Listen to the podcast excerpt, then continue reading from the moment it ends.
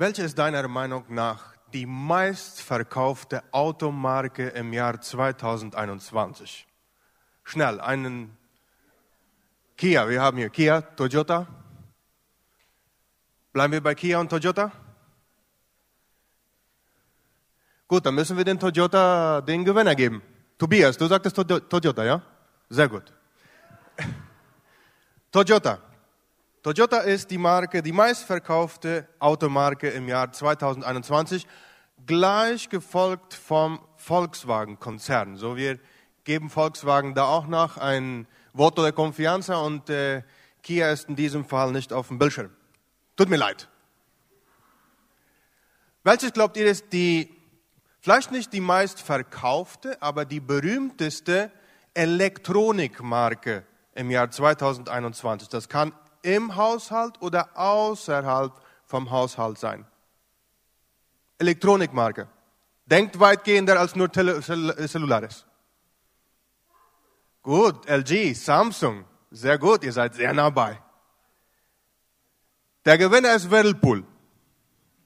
Aber gefolgt, gefolgt von LG, Samsung und KitchenAid. Und ich weiß, KitchenAid, als ich dieses äh, Wort meiner Frau sagte, da strahlten ihre Augen weil äh, sie bringt sehr gerne Zeit in der Küche, verbringt sehr gerne Zeit in der Küche und als sie dieses Wort hörte, dann äh, äh, bin ich dankbar, dass Muttertag schon vorbei ist. Welches glaubt ihr ist die meistverkaufte und berühmteste Sportschuhmarke im Jahr 2021? Gut, das dauerte nicht lange. Nike, super. Gefolgt von Adidas, aber eine gute Nachricht für all die ähm, ein bisschen rebellischere Leute. Vans und Converse sind mit einer steigenden Tendenz ganz den Adidas und Nikes ganz auf die Socken. So, nächste Frage und da werden wahrscheinlich alle mir etwas mithelfen können. Wenn die folgende Frage auf deine Person zutrifft, dann bitte, äh, dann bitte hebt die Hand. Ihr könnt auch währenddessen beten, ist kein Problem. Aber in diesem Fall wollen wir das mit Handaufheben bezeichnen, so wie wir das mit den Nieten mit Handaufheben immer alles äh, abstimmen. Ja? Werden wir das jetzt auch mal so machen.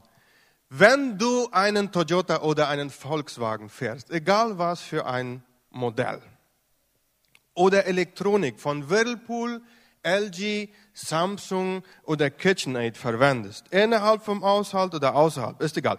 Oder du Nike, Adidas, Vans oder Converse Schuhe hast oder trägst, bitte hebe deine Hand.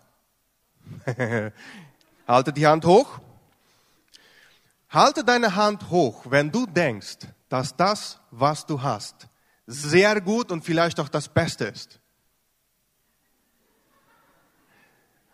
Nur ganz paar sind drunter gegangen. Gut, hebt immer noch, halt die Hand hoch, haltet Hand hoch.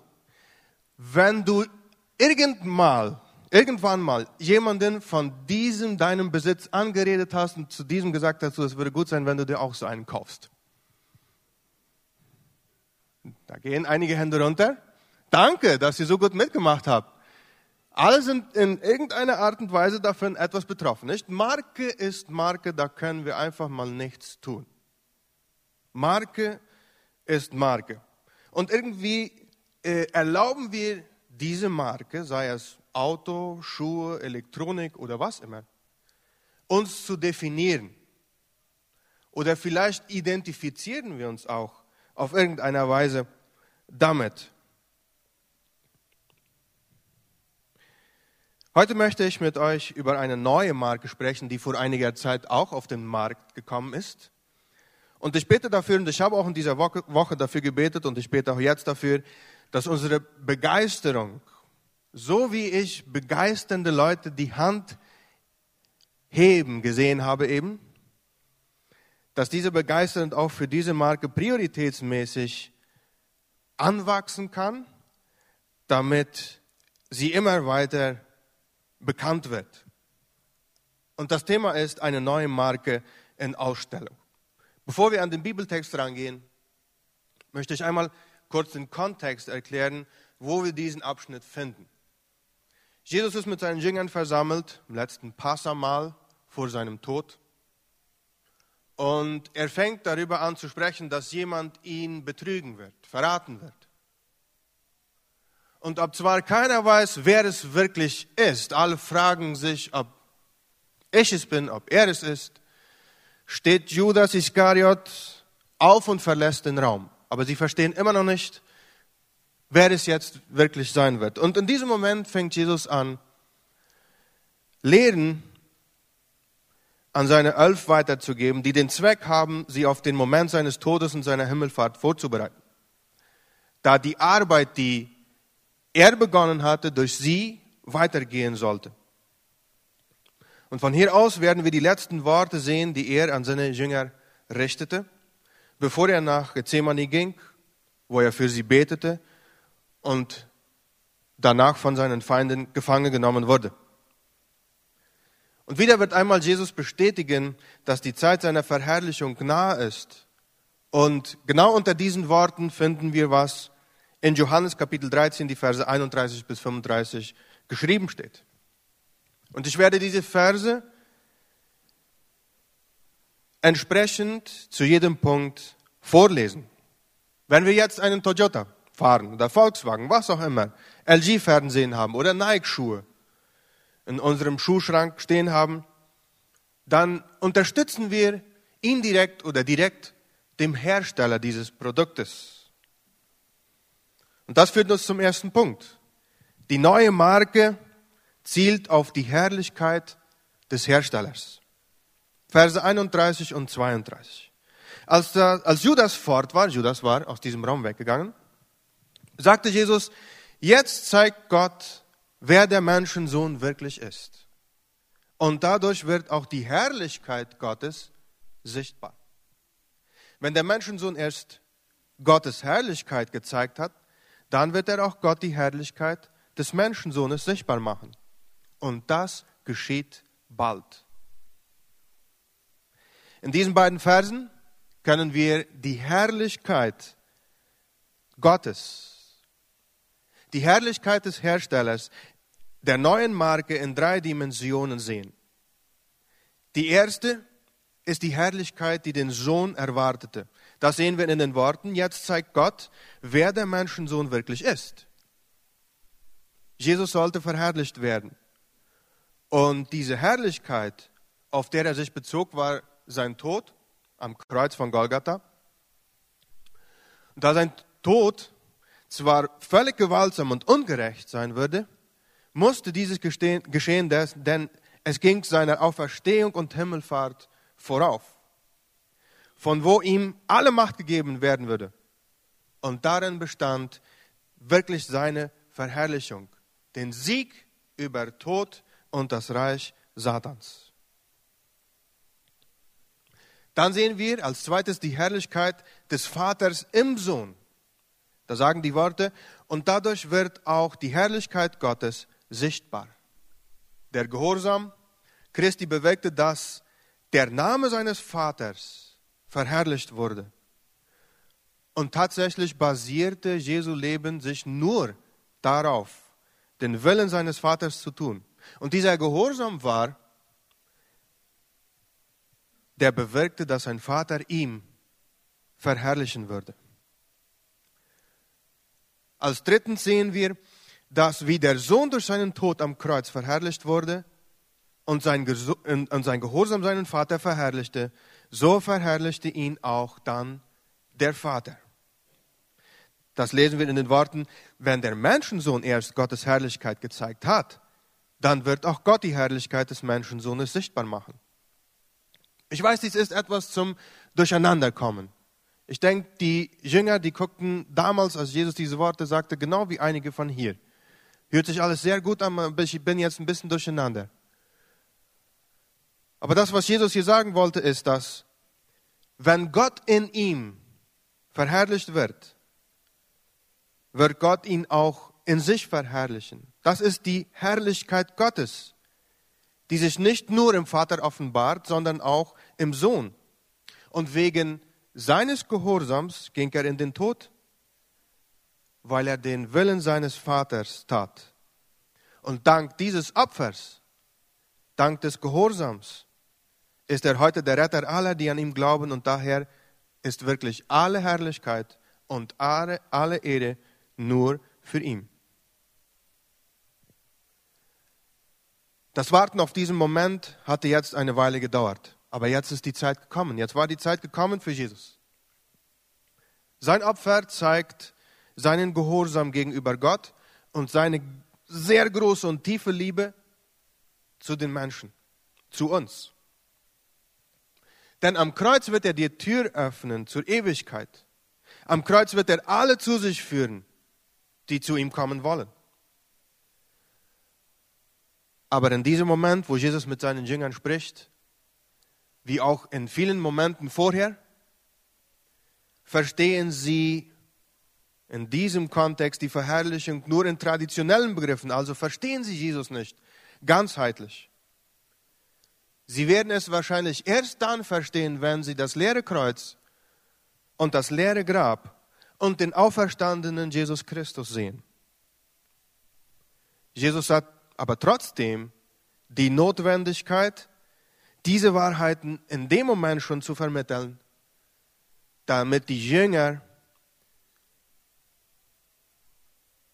sich zumindest mit dem wenigen, das sie verstanden, schon definieren und identifizieren konnten. Das war für Jesus wichtig.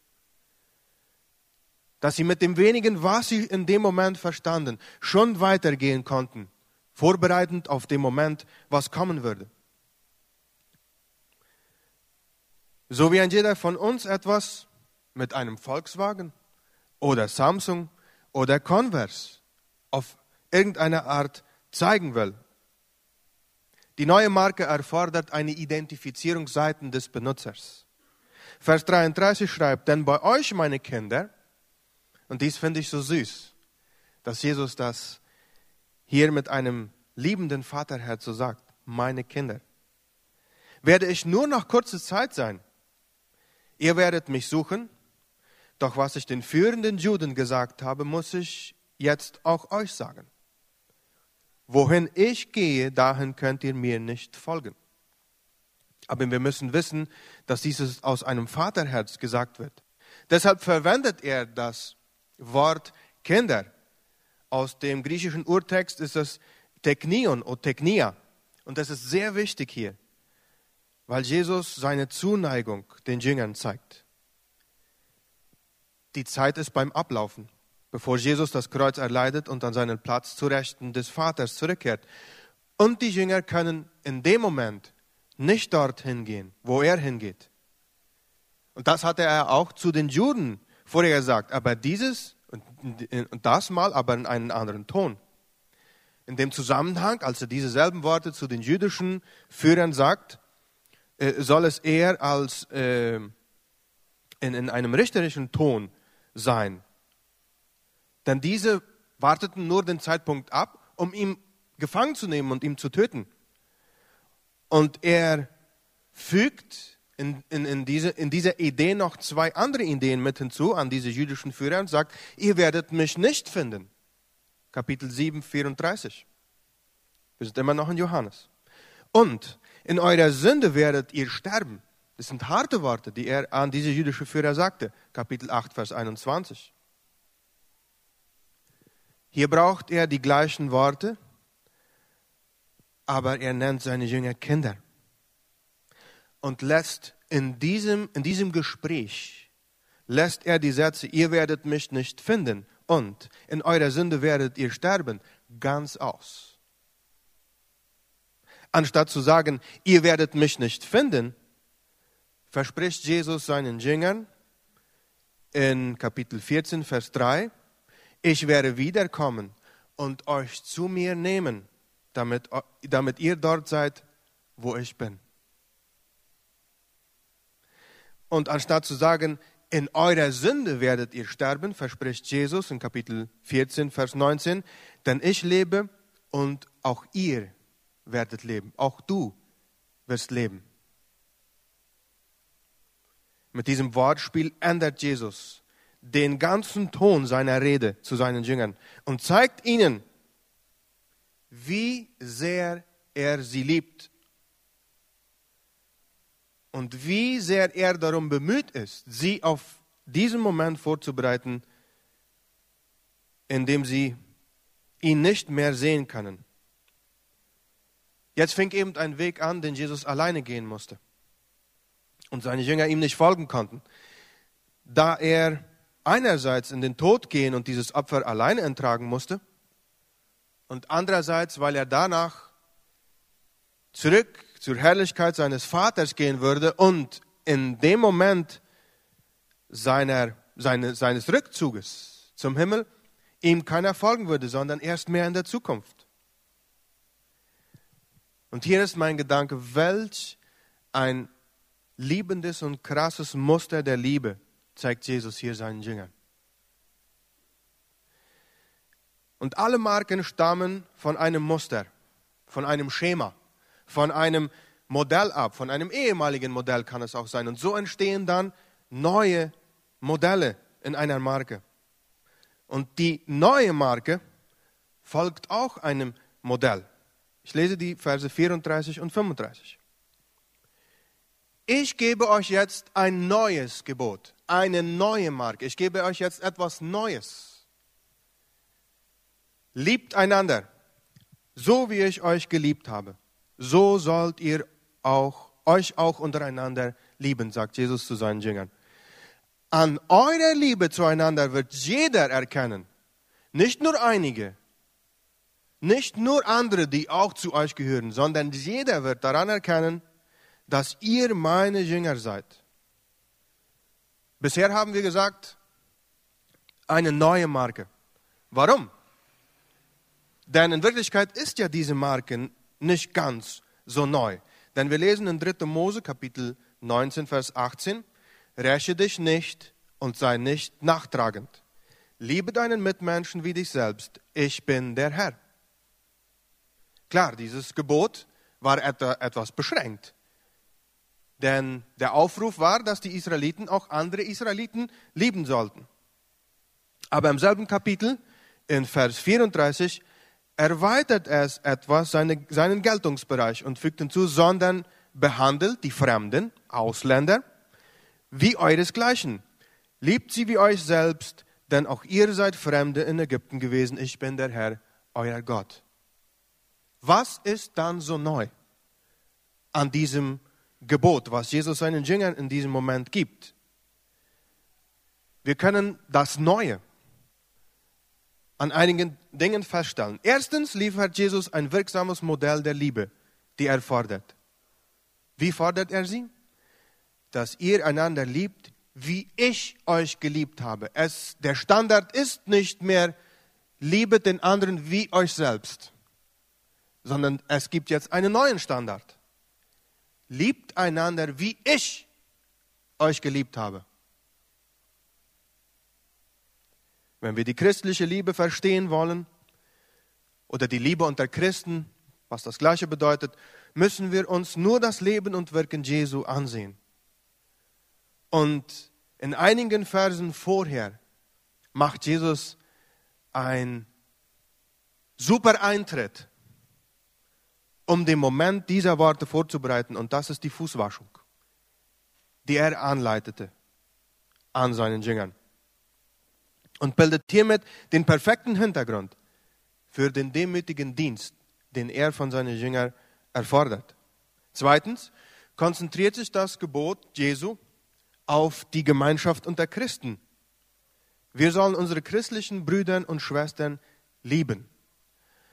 Und dieses ist etwas zum Anhang geworden für einige Bibelausleger. Die machen sich Sorgen, warum Jesus hier nicht auch die Nächstenliebe und die Liebe an den Feinden mit einbezogen hat. Aber das finden wir auf anderen Stellen des Neuen Testamentes, dass es jetzt nicht, dass das nicht auch wichtig ist. Nur in diesem Kontext und Zusammenhang macht Jesus die Konzentration auf Gemeinschaft und Liebe unter Christen. Das ist für ihn wichtig. Drittens leitet dieses neue Gebot eine neue Vereinbarung ein. Das Zeichen der Treue und Loyalität gegenüber der alten Vereinbarung war der Gehorsam gegenüber der Torah. Die fünf Bücher Mose und später dann die Propheten. Das Zeichen der Treue zum neuen Abkommen ist die Liebe zu den Mitgliedern der Glaubensgemeinschaft.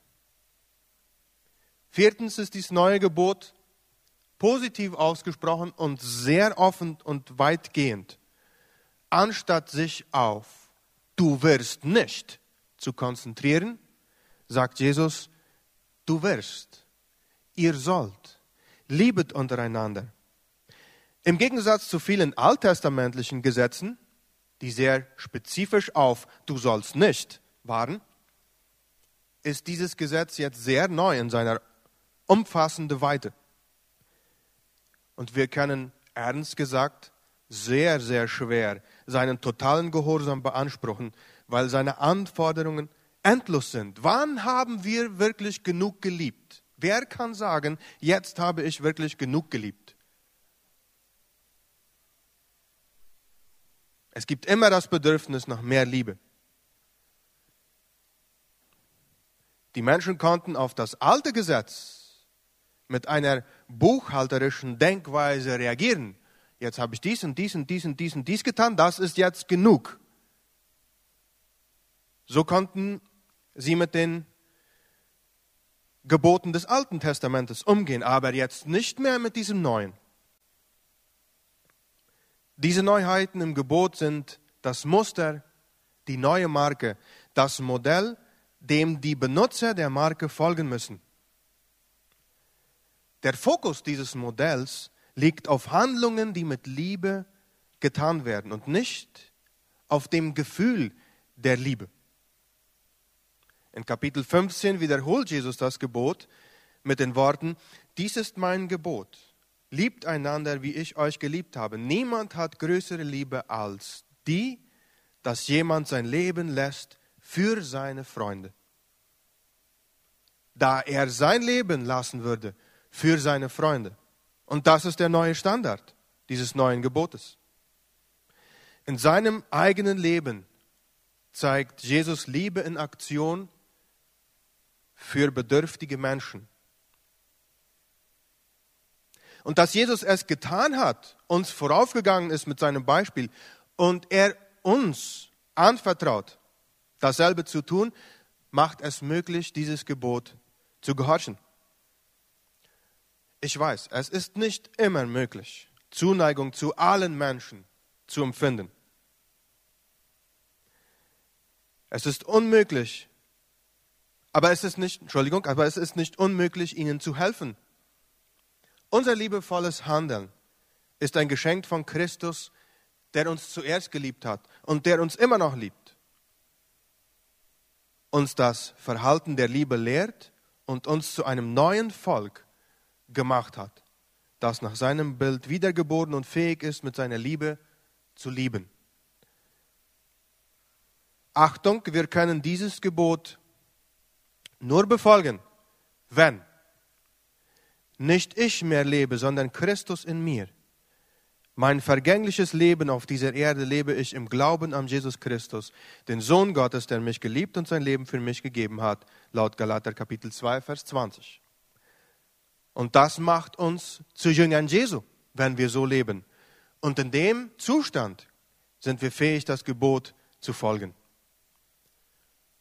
Wenn jemand jetzt denkt, dass er einen triftigen Grund hätte oder hat, warum eine bestimmte Person nicht geliebt werden sollte, betrachte er kurz den Kontext, in dem Jesus diese Worte zu seinen Jüngern sagt. Jesus hat ihnen gerade gesagt, dass einer von ihnen Jesus verraten wird. Und sie wissen nicht, welcher es sein wird. Der Verräter ist schon gegangen, aber keiner hat eine blasse Ahnung, dass es Judas sein würde. Und sie sind weiter im, wahrscheinlich in einer innerlichen Diskussion, ob einer von ihnen es sein wird. Aber Jesus weiß ganz genau.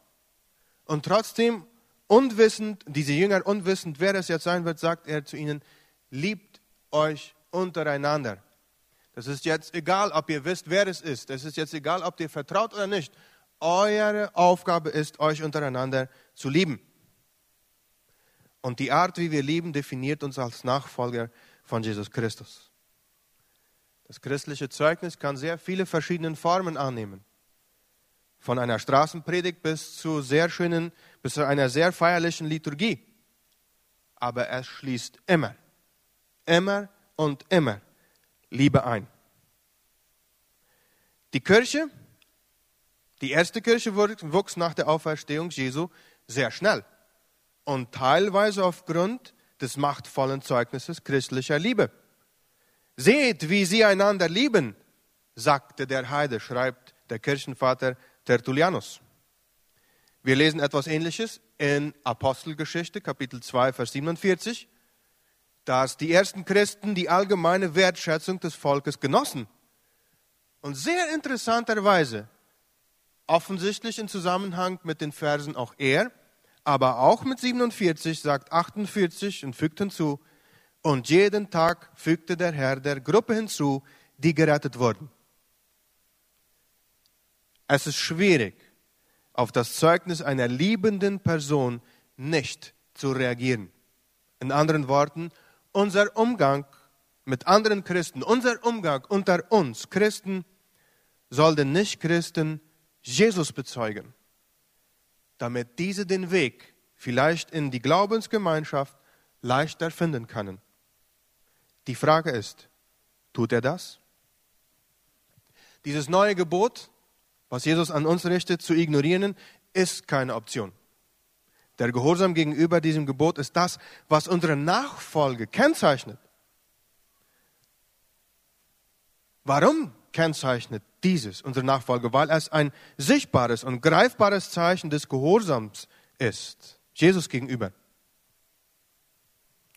Eine Lehrerin ließ ihren Erstklässlern das Wort Liebe auf ein Blatt Papier schreiben. Sie ließ ihnen genug Zeit und mit dem Wissen, dass wahrscheinlich nicht alle das Wort richtig geschrieben haben, fängt sie an, die Blätter einzusammeln. Und wie ihr euch vielleicht vorstellen könnt, die Schüler aus der ersten Klasse hatten alle möglichen Buchstaben versucht in die Reihe zu stellen, um das Wort Liebe zu schreiben. Außer eine Schülerin hatte nichts geschrieben, leeres Blatt, abgegeben an die Lehrerin. Und die Lehrerin kann ja ihre, ihre Überraschung nicht gut verstecken und sagt, du hattest ja es aber wenigstens versuchen sollen. Und dann sagt das Mädchen zu ihr, es tut mir leid, aber ich kann auch nicht so gut schreiben. Und im nächsten Augenblick umarmt das kleine Mädchen die Lehrerin und fügt hinzu, aber so schreiben wir Liebe zu Hause. Es ist nicht genug, liebe Anwesenden, die was uns über, in der Übertragung äh, auch dabei sind. Es ist nicht genug, das Wort verstehen zu schreiben. Es ist nicht genug, sondern es zu leben. Sei geduldig mit deinem Bruder oder mit deiner Schwester wenn er oder sie als Angestellter zum Beispiel in deiner Firma nicht so schnell die Resultate hervorbringt, die du dir gewünscht hast. Wenn ihr als Familie Christen seid, Jünger Jesu, behandelt euch freundlich miteinander. Sei nicht aggressiv, wenn das Kommentar einer Gemeindeschwester dir in den falschen Hals gelingt. Das kann ja auch mal passieren. Und komm dir nicht zu wichtig vor, auch wenn du vielleicht mehr theologische oder biblische Kenntnisse hast, wie die Teilnehmer deines Hauskreises oder andere Glieder von deiner lokalen Gemeinde. Verletze nicht absichtlich deinen Freund, wenn er dir etwas Ungerechtes getan hat. Und denke immer daran, deinen Bruder oder deiner Schwester vorzuziehen. Es wird leider unter uns Christen geplaudert Lass dich von keiner Klatschgeschichte reizen oder unterkriegen. Aber wenn du es auf einmal solltest, versuche zu vergeben und trage niemand etwas nach. Denn ich verspreche dir, das schadet nur dir selbst. Wenn du in der Schule oder in der Uni oder auf deiner Arbeit siehst, dass vielleicht eine Gruppe Christen ungerecht einem schwächeren Christ entgegenkommen, dann greife mit Gerechtigkeit ein und helfe dem Schwächeren. Auch wenn du vielleicht dafür ausgelacht wirst oder abgestoßen wirst. Das ist egal. Denn Liebe nimmt alles auf sich. Wenn du einem Bruder oder Schwester etwas zu verzeihen hast, dann versuche es. Beginne den Prozess. Mache das. Unsere Ehen, diejenigen, die wir in einer sind, funktionieren nicht immer gut. Und wenn die Zeit kommt, verlieren wir doch den Glauben und die Hoffnung an Gott und unseren Partner nicht. Halten wir doch durch. Gott bringt auch da andere Zeiten. Aber wie bei jedem Gebot, sei es alt oder neutestamentlich, verlangt auch dieses von uns, uns der Gnade des Gerichts zu unterwerfen. Uns auf Gottes Gnade zu verlassen, anstatt uns auf unseren Gehorsam gegenüber dem Gesetz zu verlassen oder auf unser eigenes Wissen.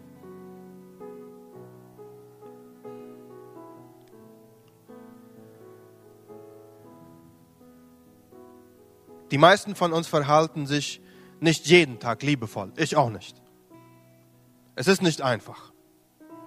Selbst gegenüber denen, die wir lieben und noch mehr gegenüber Menschen, die wir in Wirklichkeit nicht mal auf Bild sehen können. Die gute Nachricht ist aber, dass Gott uns trotzdem liebt. Und wir sollen beten, dass uns Gnade gegeben wird, dieses Gebot zu halten und dass uns auch Gnade gegeben wird, wenn wir es auf einmal nicht tun.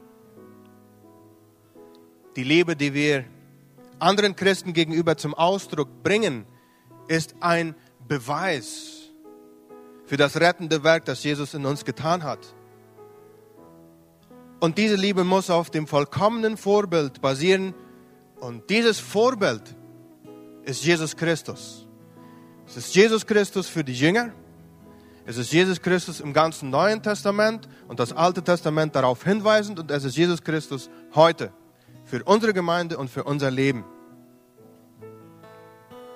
Und wenn du dies jetzt so hörst und eine Person bist, die vielleicht aufgrund eines schlechten Zeugnisses unter Christen deine Zuneigung zu Jesus oder deinen Eintritt in die Glaubensfamilie in Frage gestellt hast, tut es mir leid. Es tut mir leid. Es hätte nicht so passieren dürfen. Gebe uns eine neue Gelegenheit, bitte denn wir sind nicht perfekt als Gemeinde. Obwohl wir uns sehr oft als solche zeigen, aber wir sind es nicht. Wir machen Fehler, wir sind schwach und wir haben Grenzen. Aber dies ist keine Entschuldigung, sondern eine doppelte Verantwortung, denn wir wissen bereits, wie wir uns zu verhalten haben. Und wenn das, was ich gerade eben gesagt habe, dich anspricht und du sagst, okay, diese sind nicht perfekt. Ich auch nicht. Da passe ich hin.